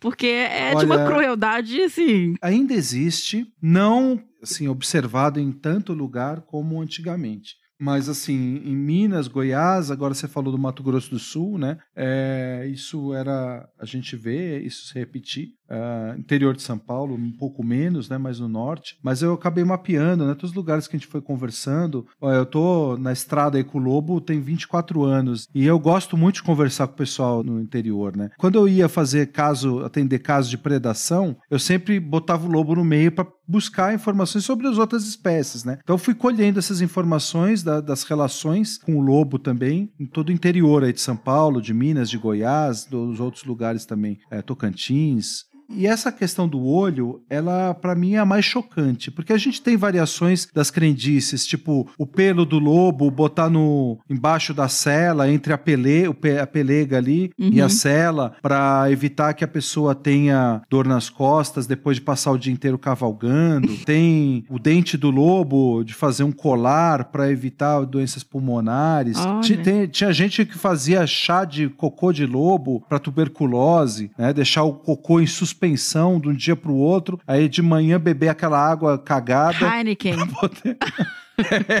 Olha aí como surgiu a Heineken. A Heineken do mato. Olha só, a gente descobriu agora os mestres cervejeiros anciões. Exato. Heineken, Heineken Roots. Não, né? Heineken Raiz, é. Mas é. Então, assim, várias coisas é, que variam muito, né? Então, em São Paulo tinha mais esse negócio de usar um fragmento de pele para tal coisa. Só que o olho, ele sempre se repetiu e para mim era a coisa mais chocante. E aí eu conversei com um cara que ele era o cara que fornecia o olho, ele vendia o olho, né? Que era Sério? lá na canastra. Mas pode? Não tem que ser a pessoa que tem que pegar pro negócio funcionar? Tem as variações, né? Lá é esse cara que fornecia pro pessoal, mas sim, tem dois pontos que eu já ouvi muito também que era o cara tem que pegar e o lobo não pode morrer. É, isso que é o cruel demais. Senão inverte a coisa, né? Então, em vez dele ter, daquilo ser uma coisa positiva, ele vai ser arruinado, desgraçado pro resto da vida. E aí, o que os caras faziam? Eles pegavam o bicho, capturavam, deixavam ali com carne, carne de sol, carne salgada, linguiça, o bicho preso uns três dias, hum. comendo carne, só carne, salgada. E aí, no segundo, terceiro dia, botava ali pro, pro bicho beber um pote, um, uma cuia de cachaça para tontear o lobo. A hora que ele tonteava, os caras pegavam o bicho, amarrava a boca, amarrava a perna, tudo, apeava ele e cavocava o olho com uma faca, né? Fazia, cavocava ali o globo ocular, arrancava o globo ocular, depois cauterizava, ele tinha o, o coisa de cauterizar, porque esses cuidados era para o bicho não morrer. Ele não podia morrer. E aí soltava o bicho caolho. E, cara, é assim, e essa crueldade, quando eu perguntei pra esse cara, eu falei, mas você não sentia mal de fazer isso? Nada, imagina, não sei o que. O que é o importante era ter o olho, né? Porque o olho, né, é aquela coisa do o, o lobo tem isso, né? Em todas essas culturas populares, tradicionais, ele tem essa coisa de que o olhar do lobo, o olho tem, o lobo tem uma magia no olhar. Então, como as galinhas dormem empoleirada no alto da árvore, só do lobo olhar e ele hipnotizar as galinhas, as galinhas caíam da árvore. Né? Quando o cara ia caçar o lobo e atirar no lobo, ele não podia, o lobo não podia olhar no olho do caçador, que ele não acertava o tiro de jeito nenhum. Né? E tem, acho que no livro tem uma história que a gente conta desse, de um caso desse, né? É, do, do cara não, não conseguir acertar o tiro no lobo porque ele ficava olhando. E, e o que é gozado é que o lobo é muito tímido e é muito difícil dele olhar no seu olho. Ele desvia o olhar. Você olha fixo no olho no, olhar, no lobo, ele desvia o olhar. São poucos os lobos que te olham no olho. O primeiro lobo que eu vi na natureza, me esse lobo, eu encontrei ele, estava andando numa trilha no Parque das Emas, e aí, do nada, saiu esse lobo do mato, assim, do, do campo, e parou no meio da estrada e me olhou. Me olhou no olho, né? E aí, cara, assim, sabe aquela coisa de cruzar o, os olhares, Sim. coraçãozinho? Tananana, ah, deu um e momento assim, magia. E foi magia. Então eu falo, cara, que esse negócio da magia que as pessoas falam é porque a hora que é penetrante o olhar, a hora que o lobo olha de fato no seu olho, é bem penetrante isso, é uma coisa meio mística mesmo, né? É, e aí isso remete a essa coisa antiga de que o olho do lobo tem o poder. Então as pessoas tiravam o olho e olhar, né, botar o olho do lobo na frente do seu, olhar uma coisa através do olho do lobo, fazia com que as pessoas tivessem isso. Né? Então, olhar um, um carro, né? olhar uma propriedade, olhar um gado, olhar, sei lá, alguma coisa que eles queriam, assim, eles olhavam com o olho do lobo. Uma mulher, né? Olhar uma mulher pelo olho do lobo, que significava que aquilo poderia trazer aquele, fazer com que ele conquistasse aquilo. Né? Aí um cara uma vez lá em Minas, né? Não foi na Canas, foi em outro lugar, ele falou que a única coisa que não conseguia com, com o olhar do lobo era a mulher do outro. que inclusive ele estava tentando, né? Mas não... Possivelmente ele estava tentando Caramba, e ela não quis. Gente. Mas foi porque o olho do lobo Globo não funcionou ali, né? Tá doido. Essa história para mim é muito chocante. Nossa. E chocante é a forma que eles fazem, né, cara? Sim. E aí a gente teve, assim, um tempo atrás, isso tem uns 10 anos já, que apareceu um lobo que foi resgatado na divisa de Minas com Goiás, que ele tava todinho pata quebrada, Assim, o bicho estava na beira de uma rodovia e ele estava sem um olho. Tava com o olho arrancado, sem cauterização, sem nada. É, então a gente não sabe se o bicho foi atropelado, os caras arrancaram o olho dele, ou se arrancaram o olho dele antes e ele meio desnorteado foi Sim. tomou a pancada na estrada, levaram esse bicho para Brasília e fizeram todos os cuidados para o zoológico de Brasília, fizeram todos os cuidados dele lá e aí ele foi para um criadouro. Mas era um bicho que tava assim as patas todas zoadas, né, quebradas, acho que tinha Tristeza, três patas gente. quebradas, né, e o bicho sem um olho, tadinho. Ele é um. São casos assim que a gente vai vendo que, como o, o ser humano é cruel, né? Assim, um desejo de fazer uma coisa para si próprio, né? No, é. no egoísmo dele. Né? É, exatamente, porque é simplesmente isso não é para alimentar, isso não é para nada, isso é para ter poder que eles acreditam, né? Então, é muito muito doido isso aí. É muito cruel, nossa senhora. E outra relação também que vocês mencionam no livro, eu acho que é um dos maiores clássicos do Lobo Guará que a gente tem no Brasil, é a questão do Santuário do Caraça. E eu achei, quando eu li, que vocês foram muito, você, né, que foi muito sensato e muito cuidadoso para falar sobre esse tema no livro, né, do, do, da questão dos padres e do respeito que os padres têm com o que eles chamam, né, o irmão lobo e tal. Que por mais que seja uma, uma atitude condenável em termos ecológicas e ou sei lá, é, existia um propósito ali e uma, uma parte de afeição deles pelos animais e, e, de educação. Divide isso um pouquinho com a gente, essa questão dos lobos do santuário. Olha, o Mi, eu falo que assim, ao longo da minha, da minha carreira, da minha história, eu me transformei muito, né? E essa história do caraça foi uma das que eu me transformei, porque a gente tinha o um padre lá, é, que era o padre que foi o grande incentivador da alimentação dos lobos no passado, é um dos pioneiros lá do, nesse trabalho, ele eu brigava com ele assim direto, direto, direto. e brigar com o padre assim é, cara, é uma heresia, né? Assim, vamos, vamos, vamos. Eles são Mas, franciscanos, assim, não?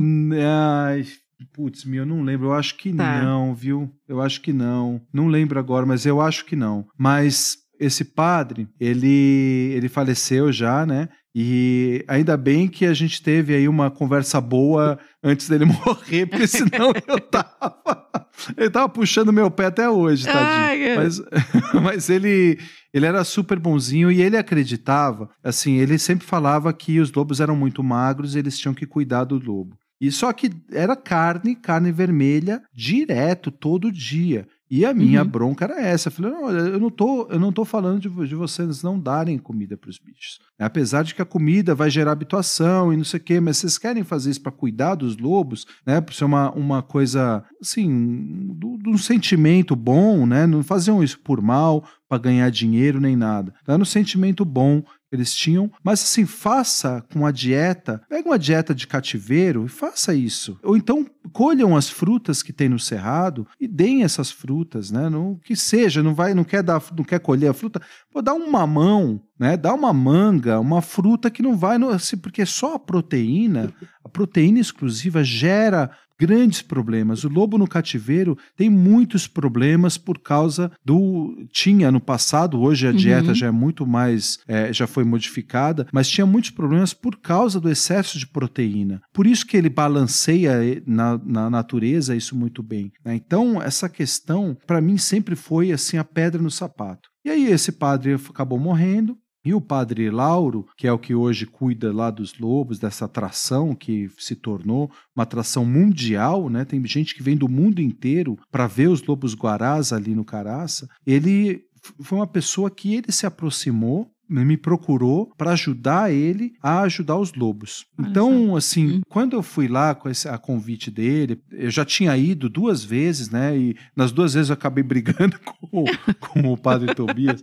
E aí agora, e aí o padre Lauro foi, foi numa nova fase. O padre Lauro era, já estava ali, mas ele assumiu esse posto depois que o, que o outro padre morreu. Ele é uma pessoa maravilhosa, assim, é uma pessoa que estuda, então ele sempre me pediu todos os materiais possíveis que tivesse de lobo. E sempre falou: olha, eu quero muito que você venha estudar os lobos aqui. Foram feitos trabalhos, tem acho que uma, uma dissertação de mestrado, uma tese de doutorado, se não me engano, e alguns outros trabalhos com os lobos lá. É, a saúde deles não, não é ruim, ela, ela é boa. E os animais, um dos experimentos foi feito, foi de colocar no meio das comidas umas miçangas para ver se aqueles lobos que estavam comendo frango, comendo carne, comendo uma, aquela- um monte de coisa que é fornecida, eles comiam outras coisas. E foi observado que eles comiam também as outras frutas e predavam também. Tinham outros fragmentos, aí, pena de ave, tinha outras coisas também misturado nas fezes. Então, os bichos eles não, não dependiam só do alimento fornecido, né? Então eles tinham lá, tinha dia que eles não iam. Então todo esse trabalho que foi feito é, mostrou que, que essa prática ela não era uma prática danosa para os lobos, que eles tinham a vida deles, se alimentavam, não estavam substituindo. É claro que nesse, ao longo desse tempo você pode ter indivíduos que se habituem mais, que, se, que dependam mais dessa alimentação fornecida. Então ex- existe uma dinâmica muito grande nisso, mas eu acho que se fosse causar algum se estivesse causando problema, a gente não teria mais lobo lá, né? Porque as famílias dos lobos iam se prejudicando aí ao longo do tempo. Então, assim, o que a gente. o- o- um problema que eu levantei com, com o padre Lauro foi do fornecimento da alimentação, e aí não é só ele, mas todo mundo. Tem muita gente que fornece alimento para o lobo por achar que ele é magro por aí, Brasil afora. Recentemente a gente recebeu aqui em São Paulo. Em Minas tem, na canastra tem o lobo lá, voltou a ter o lobo lá que no, no- na sede lá do, do parque, que o pessoal dá comida, que está super habituado. Então, todo lugar tem. Agora, varia muito de indivíduo essa habituação e varia muito o, o- o impacto disso na vida dos bichos, né? Então, assim, lá no Caraça, o padre Lauro, ele hoje ele coloca o frango lá e tudo, né? Mas, mas ele dá frutas também. Então ele faz essa, essa diversificação. É, a gente conversa muito e eu acho, assim, em termos de educação, para as pessoas que vão lá, porque às vezes que eu fui lá, eram pessoas que nunca tinham ouvido o lobo e nunca não tinham ideia do que era o lobo. E o padre Lauro pega, ele fala, lê trechos do nosso livro, traduz em linguagem mais é, popular, né, da sua, mais entendível, né, é, alguns artigos científicos. Então, assim, é um cara que ele agrega informação a essa, a essa atividade. E todo dia os lobos vão lá. Quem quer ver o lobo guará, vai no Caraça, que é um lugar mágico, um mosteiro encravado nas áreas, naquela área lá. É uma, um lugar lindo e o Padre Lauro é fantástico. Então, assim, esse carinho que a gente traduziu no livro é mostrar que a, é importante a educação ambiental. A educação ambiental não, mas essa conscientização que eles fazem, passar essa informação com o bicho ao vivo, né? Então as pessoas elas acabam vivendo um momento mágico. Naquela noite, o lobo subindo aquela escada dentro de um mosteiro gótico. É uma coisa mágica, cara. É, é mágico incrível. demais. Né? Então, é, eu acho que isso me fez, como eu falei da minha transformação também, deixar de ser radical com algumas coisas, porque o lugar onde os, os 96% onde os lobos vivem dependem das pessoas que estão ali. Então não adianta a gente chegar com aquele nosso discursinho chato de que, olha, você não pode fazer isso, não pode fazer aquilo, não pode fazer aquilo outro. É muito hipócrita ó, querer pregar que tudo tem que ser um mundo perfeito, né? E a gente não, a gente não vive nesse, nesse mundo, cara. Então, assim, nesses 96%, o que a gente consegue fazer? Então, a gente está vivendo em São Paulo tem um, um, um, rapaz lá que mora numa fazenda e ele tá constantemente dando comida para os bichos e a gente fala, meu Deus, ele vai dar, ficar dando banana para esses bichos. A fêmea estava parida e essa fêmea, no meio da área de vida dela, tem uma estrada de alta movimentação. Então, assim, se o cara, ele tá ali, ela fez a toca do lado da casa do cara e tá indo lá comer todo dia. Essa alimentação vai dar sustância para ela amamentar os filhotes. E ela não precisa ir pro outro lado da rodovia buscar comida e correr o risco de ser atropelada. E aí, agora que ela já passou da fase crítica, falou: olha, vamos diminuindo, né? Até não dá mais. Ou então, eh, isso vai acontecer naturalmente. Porque o bicho, para ele, não é só comer banana e mamão, né? Não faz parte da natureza dele. Então isso é tudo muito muito relativo, né? Essa imposição que a gente faz. Ah, então essa essa questão do caraça, eu acho que faz parte dessa minha história também desses 24 anos aí com trabalhando com o bicho, de assim, o lobo vai mostrando que a coisa não é tão preto no branco. É, essas, essas modificações que o lobo faz para viver, a gente tem que fazer também. A gente tem que se tornar mais tolerante, assim como o lobo é tolerante, e a gente tem que mostrar essa tolerância, fazer com que as pessoas no, no meio rural elas assumam essa tolerância também, para que o bicho continue a viver. Então é um ciclo de tolerância que a gente tem que ficar promovendo, né? Sim. E é, é a tolerância que é a base da coexistência, né? Se a gente não tem essa tolerância mútua, né? Então a gente não, não coexiste. Né? Então é, eu acho que o Caraça foi muito isso. E eu recomendo todo mundo ir lá assistir a aula do Lobo do Padre Lauro Palu, que é um grande amigo. Tô precisando ir lá, porque. Ai, e ele conta, assim, é muito bonitinho ele contando que o momento mais especial da vida dele foi quando ele estava rezando a missa lá e o lobo entrou na, dentro da igreja, assim. Uau. E ele falou que foi assim que era. É por isso que eles falam o irmão lobo Lobo, né? Puxando São Francisco, foi aniversário de São Francisco agora, dia 4 passado, uhum. que é um grande defensor do lobo, que a gente traz a história de São Francisco e o lobo também no livro, né? E é uma história muito bonita, quem quiser, compra o livro. E aproveitem que deve ter uns 10 só sobrando. Eu ia perguntar acabou, que eu tô falando, mais, né? mas eu nem sei se tem. Tem lá no site do Adriano Gambarini. Tem que fazer mais, gente, por favor.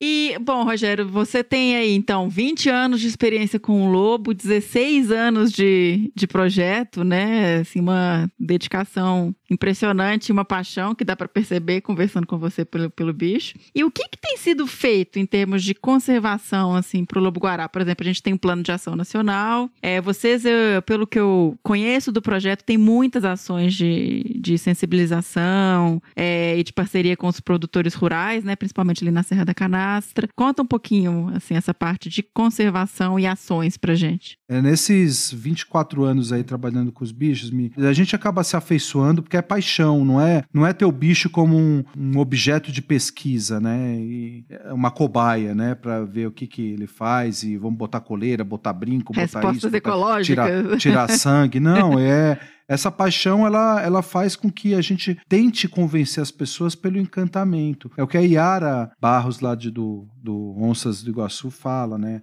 A gente precisa fazer a conservação pelo encantamento, mostrar para as pessoas nessa nossa paixão. Eu acho que isso é, para mim é muito claro, né? Então, quando eu vou conversar com o proprietário, é mostrar, tentar sensibilizar pelos problemas que o lobo sofre, mas junto com aquele proprietário naquele local, ver como que a gente pode melhorar a vida deles, né? Então a gente tem isso em trabalhos de formiguinha de várias pessoas espalhadas, né? A gente tem vários projetos aí espalhados.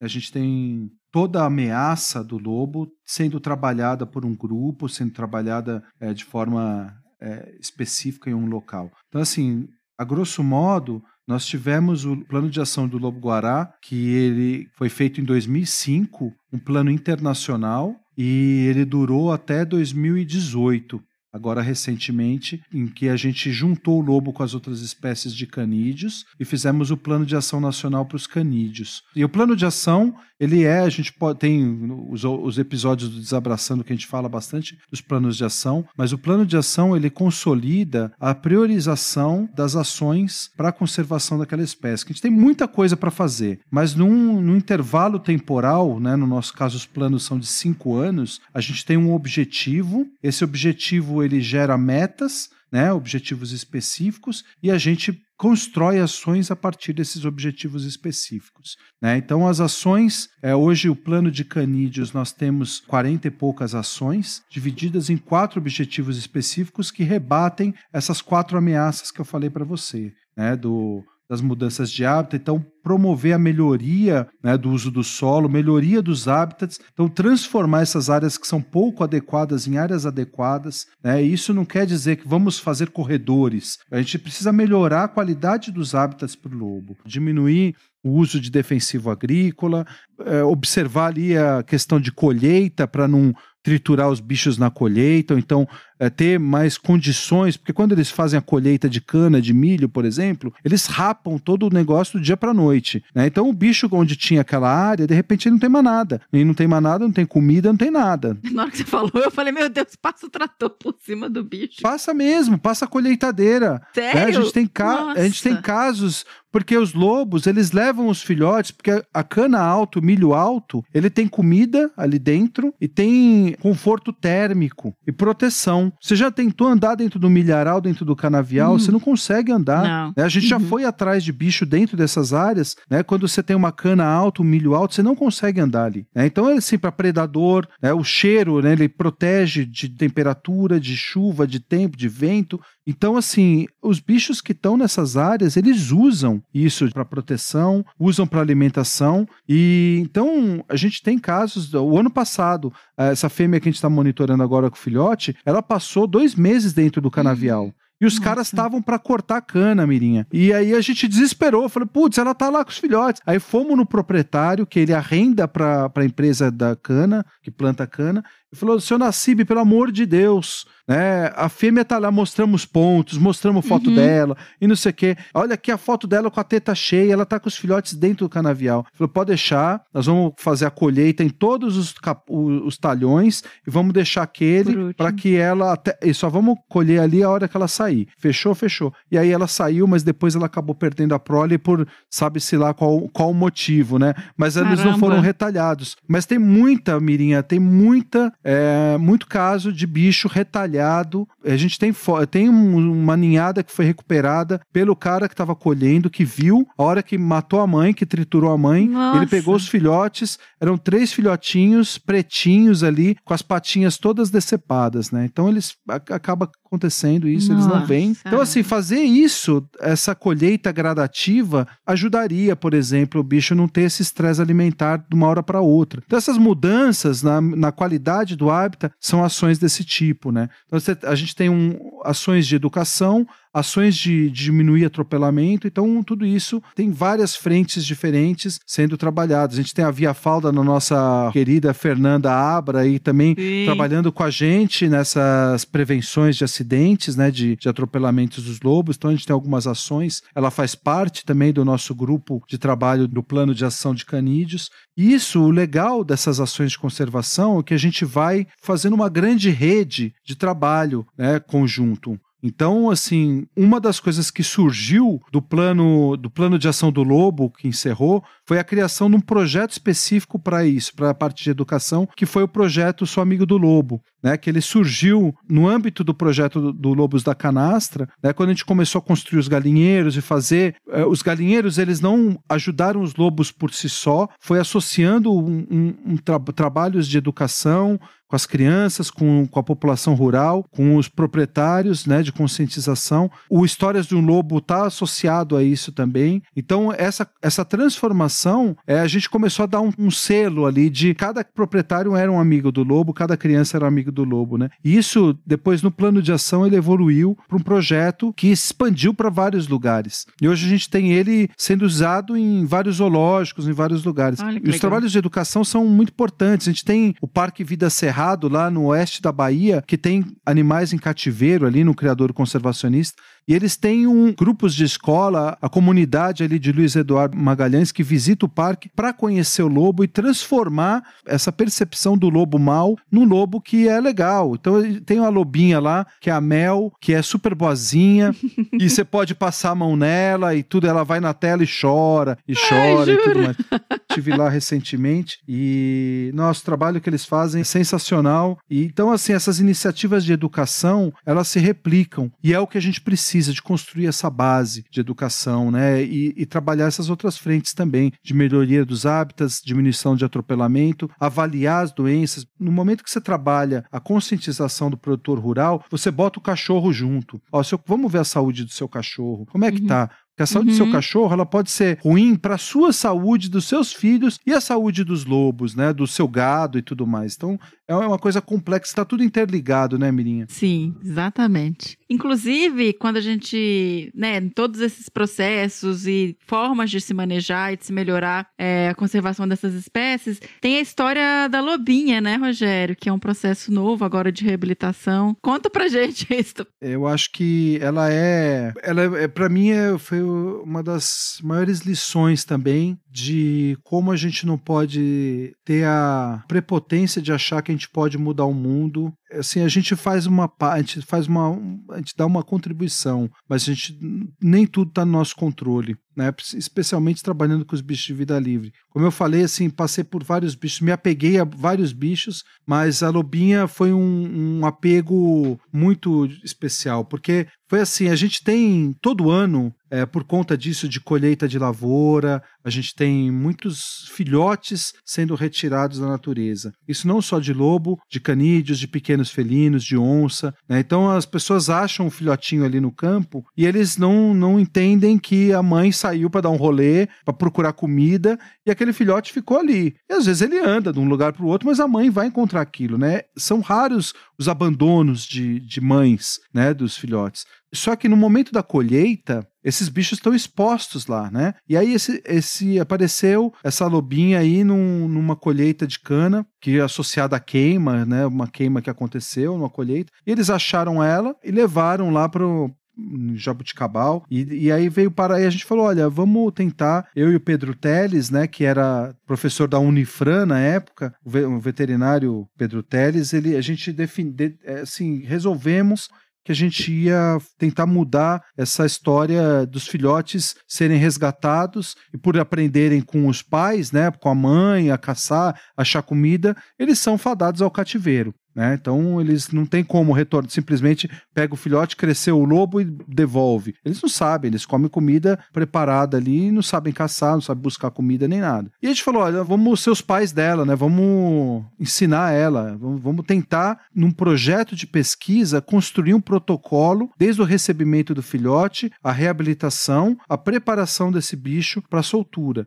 E fizemos esse projeto, é, buscamos recursos, não conseguimos, bancamos esse projeto do nosso bolso e fizemos esse projeto até o momento que a gente fez um grande, uma grande campanha de financiamento coletivo em que a gente teve muita ajuda e isso ampliou para o Brasil inteiro, assim, conhecer essa história da Lobinha, né? Uhum. Então a gente até fez essa campanha de vamos ser amigos da Lobinha, né? Os amigos do Lobo, amigos da Lobinha e tal. E aí fizemos esse trabalho é, em 2017, é, ao longo de 2017 todo esse treinamento dela. Ela ela chegou com quatro meses, foi para o recinto com oito meses e a partir desses oito meses começamos a trabalhar essa reabilitação. Apresentar os frutos, a gente fez um recinto, cercamos o cerrado lá numa propriedade na canastra, começamos a dar frutos, frutos nativos, naquele momento que aqueles frutos estariam disponíveis para ela. Aí no momento em que os frutos diminuem e eles lobos começam a caçar no inverno, a gente começou a dar presas vivas para ela aprender a caçar. E fomos monitorando isso à distância, com armadilha fotográfica, aprendendo os comportamentos, aprendendo e fomos avaliando a saúde e tudo. E aí chegou um ano que ela estava com a gente, a gente abriu o portão e ela foi e começou a viver a vida dessa nova fase. Até um mês, um mês e uma semana, né? Então, 40 dias quase aí de, de vida e ela já estava circulando bastante e se alimentando bem, caçando bem. Ela foi atropelada numa estradinha de terra por uma moto no meio da madrugada. É, isso foi assim, até hoje é difícil de processar, né? Porque todo projeto de reabilitação deu super certo. Ela estava se alimentando, o recinto foi colocado e depois a gente capturou os lobos residentes e ela tinha assim, tinha um casal que vivia naquela área do recinto. Então ela saiu da área do recinto para não ter esse conflito, né? Então ela ficou numa área periférica ali, estava começando a se estabelecer quando ela foi atropelada e foi para nós assim essa lição de que por mais que a gente tente e faça, tem muita coisa que não está no nosso controle. Não dá para controlar. Nesse tempo eu já tive lobo que a gente acompanhou acompanhava é, predado por onça parda, lobo atropelado, lobo que morreu caçado, né? Então, assim, muitas coisas que esse dia a dia ele mostra pra gente que a gente é parte desse sistema e a gente tá tentando ajudar, mas tem coisas que não dá. E o cara não atropelou ela por querer. Na época gerou uma super comoção, um monte de gente xingou o coitado, mas o cara não atropelou ela, ele tava lá, no, foi acho que quatro horas da manhã, naquela época com neblina, super neblina, então então o cara provavelmente sofreu ali, caiu da moto, se machucou, não sei. É perigoso para ele também. Também. É. Então, assim, foi uma, uma coisa que ensinou muito. Todo esse processo de reabilitação ensinou muito. E agora, aqueles cinco filhotinhos que eu falei que foram resgatados lá na Fazenda Trijunção, em Minas Gerais, ela, eles vão agora passar por três frentes de, é, novas de reabilitação. Né? Uma ali com coordenada por esse parque Vida Cerrado, né? o pessoal lá no oeste da Bahia. Né? O outro na na própria Fazenda Trijunção, e um outro ali junto com o pessoal do Zoológico de Brasília, perto de Brasília. A gente vai usar esse protocolo, replicar esse trabalho que a gente fez com a Lobinha e fazer com que a história dela tenha servido para essa reabilitação, para essa nova chance para esses cinco filhotinhos aí. Que legal. Aguardem as cenas dos próximos capítulos, né?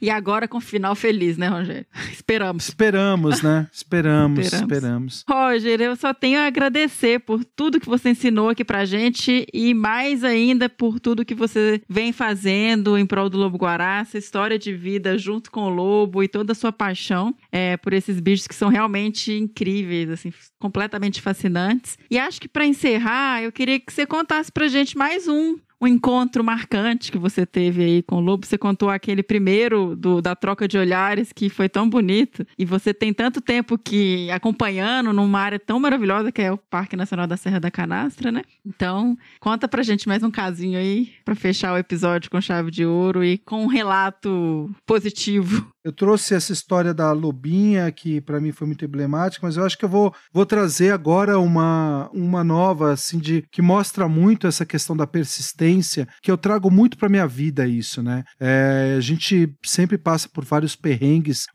Atualmente a gente está vivendo essa coisa do a gente ver fogo e cada incêndio que a gente vê, agora o, o, a Serra do Cipó queimando, a canastra tá queimando também, sem contar o Pantanal que já tá aí Tragédia. quase dois meses queimando, né? E milhões de hectares queimados. Eu fecho o olho e penso no lobo, porque o lobo, para mim, é o símbolo da persistência. Então, eu acho que é, é, eu queria contar a história da pimenta, que é essa loba aí que a gente capturou ano passado, foi em julho do ano passado, a gente capturou ela a primeira vez. Ela tava praticamente pelada, pelada de sarna. É um bicho super debilitado, saúde ruim e com as tetas cheias de leite amamentando. E a gente falou: putz, cara, olha, sabe quando você olha e fala, pô, esse filhote filhotes devem estar super cheios de sarna. E aí a gente colocou a coleira para monitorar ela, uh, demos o remédio para melhorar a sarna dela. E ela e aí começamos a ver a área de vida. Ela era, era ela a fêmea do Rivo, que era um dos lobos mais tranquilos que a gente já monitorou, que é um bicho que ficava super de boa na captura. E a gente abria a armadilha depois da captura, ele saía desfilando, posava para foto.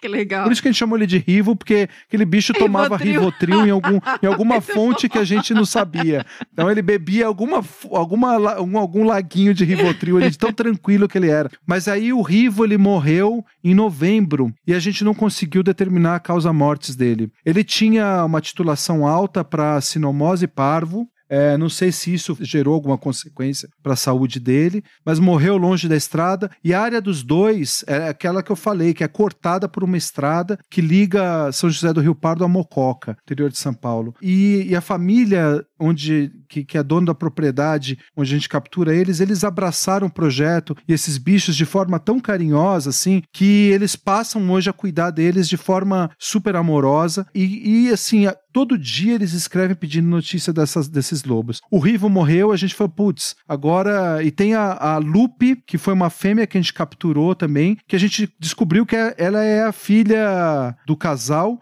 que nunca dispersou. Então a Lupe tem aí oh. hoje em torno de quatro anos e continua ali na barra da saia da mãe. Oh. E o ano passado a gente monitorava os três, né? O pai, a mãe e a filha. E a filha, ela estava sempre junto da, do ninho ali da toca onde a mãe estava com os filhotes depois dessa captura. E aí depois ela per acabou perdendo os filhotes, provavelmente por causa da sensibilização da sarna. E aí o, o perdeu o macho em novembro. E em março Nossa. ela pariou com esse outro lobo, né? Que é o Rico. E essa família vive ali. E esse ano a gente capturou de novo a pimenta. Não, a gente capturou quatro meses depois, ela curada da sarna. Ai, que bom. Com a saúde perfeita, assim, linda. Uma loba ficou uma loba linda. E é esse poder de, de assim, a gente dá um empurrãozinho pro bicho dar essa melhora. E aí, em março, a gente viu ela pareada com esse novo lobo que apareceu. E aí, em maio, a gente teve os filhotes dessa nova prole. Capturamos elas de novo, né, em julho, tanto a mãe quanto a filha. E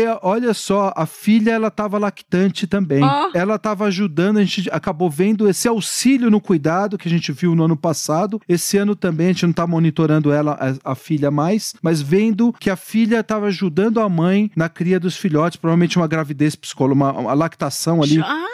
Ela estava lactante sem ter reproduzido. Ela estava sem, tipo... sem ter reproduzido, ah, exatamente. Que ela estava ali com, com a vulva preservada e tudo. Então, assim, é, uma, é um bicho que nunca reproduziu, né? As mamas dela, até o ano passado, e mesmo agora, né? Não eram mamas de estarem sendo sugadas, mas ela estava lactante e constantemente com a mãe. Então, são histórias de, de renovação e da persistência desses bichos, né? É nisso que a gente que se apega. É que mesmo nesses 96% inadequados pro lobo, ou pouco adequados para o lobo, eles estão resistindo. E essa resistência que a gente tenta pregar para todo mundo, assim, para que nesse momento tão difícil que a gente vê é tanta desgraceira é, para os bichos, para a área ambiental, que a gente se olhe para o lobo, né? É, quem tiver o lobo na, na, carteira, que vai ser difícil, mas assim, a gente olhe para o lobo, é, que seja na nota dos 200 reais, que seja numa foto, que seja num vídeo, mas a gente tenta se espelhar nele para a gente continuar persistindo. Pô, nós estamos sete meses em casa nessa pandemia sem fim, com tantos mortos no no Brasil, mas vamos lá, né? A gente vamos continuar resistindo, vamos usar essa lição do lobo de persistir nesse ambiente, nesse mundo tão maluco e tão é, adverso para eles, né? E, e eu me pauto nisso e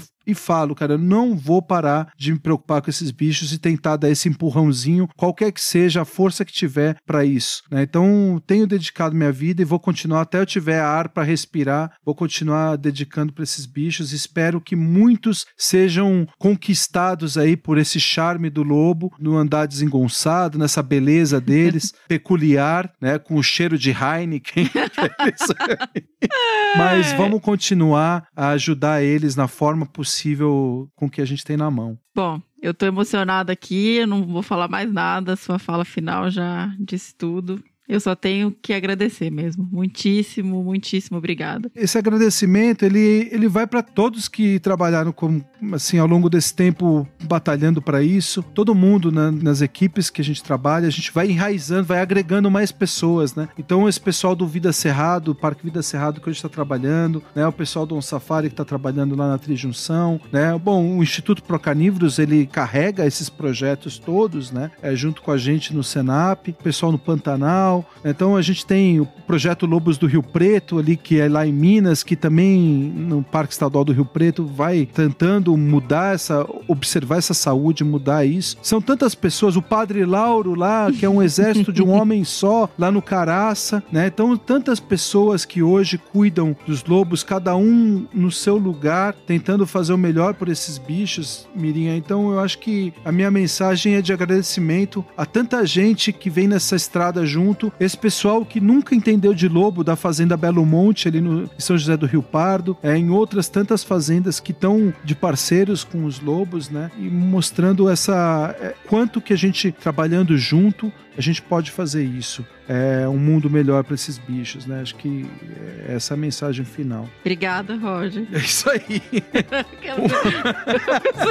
momento, momento nó na garganta, mas. Eu falei, não posso falar mais nada, que o nariz já tampou, já tá aqui. E não precisa nem passar o filminho da Luna para isso. Não.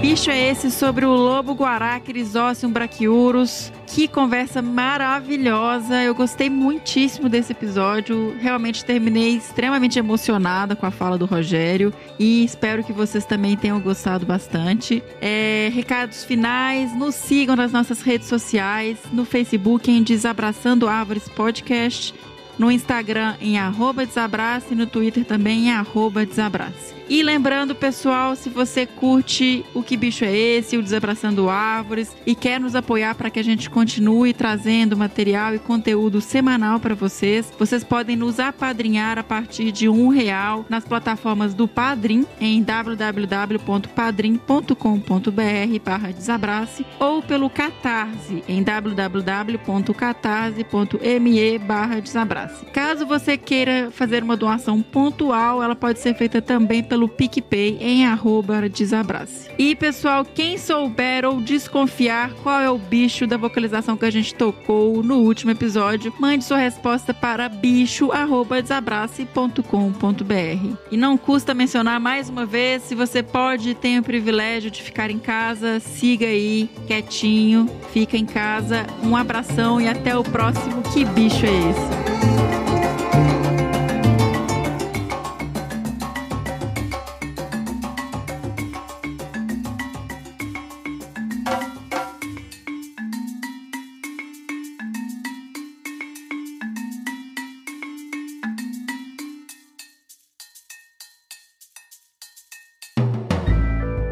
Mais um produto com a edição Senhor A.